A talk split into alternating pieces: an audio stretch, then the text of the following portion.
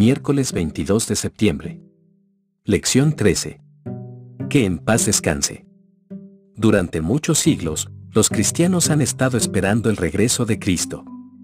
Este es, verdaderamente, la culminación de todas nuestras esperanzas, y no solo las nuestras, sino las esperanzas de todos los fieles de Dios a lo largo de toda la historia. Lee Hebreos capítulo 11, versículos del 13 al 16. Conforme a la fe murieron todos estos sin haber recibido lo prometido, sino mirándolo de lejos, y creyéndolo, y saludándolo, y confesando que eran extranjeros y peregrinos sobre la tierra. Porque los que esto dicen, claramente dan a entender que buscan una patria, pues si hubiesen estado pensando en aquella de donde salieron, ciertamente tenían tiempo de volver. Pero anhelaban una mejor, esto es, celestial, por lo cual Dios no se avergüenza de llamarse Dios de ellos, porque les ha preparado una ciudad. Qué gran promesa hay no solo para la gente de antaño, sino también para nosotros. En cierto modo, estos versículos no tendrían sentido si la concepción común y popular de la muerte fuera cierta. ¿De qué habla el pasaje cuando dice que estas personas murieron sin haber recibido lo prometido? Están muertas, presuntamente en el cielo con Jesús ahora, disfrutando de su gran recompensa. Por ejemplo, cuando murió Billy Graham, repetidamente escuchamos que ahora está en el cielo con Jesús. También hay una ironía en este enfoque, porque a menudo, cuando alguien muere, escuchamos decir, que en paz descanse. Pero, ¿qué pasa aquí?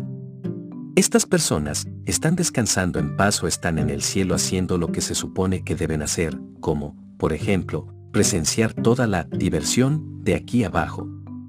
¿Cómo describe Jesús la muerte? Lee Juan capítulo 11, versículo 11. Dicho esto, les dijo después, nuestro amigo Lázaro duerme, mas voy para despertarle.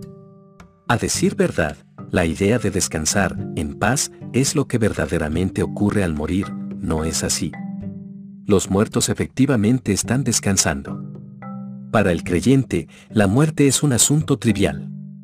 Cristo habla de ella como si fuera de poca importancia. El que guarda mi palabra, nunca verá muerte, nunca sufrirá muerte.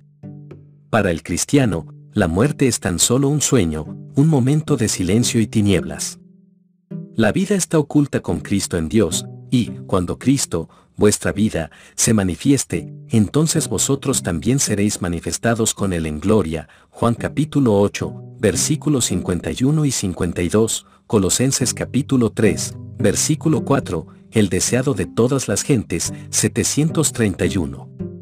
Jesús compara la condición de una persona entre la muerte y la mañana de la resurrección con un sueño inconsciente, Juan capítulo 11, versículos 11 y 14, pero también enfatiza que tanto los salvos como los perdidos recibirán su recompensa después de la resurrección, Juan capítulo 5, versículos 28 y 29.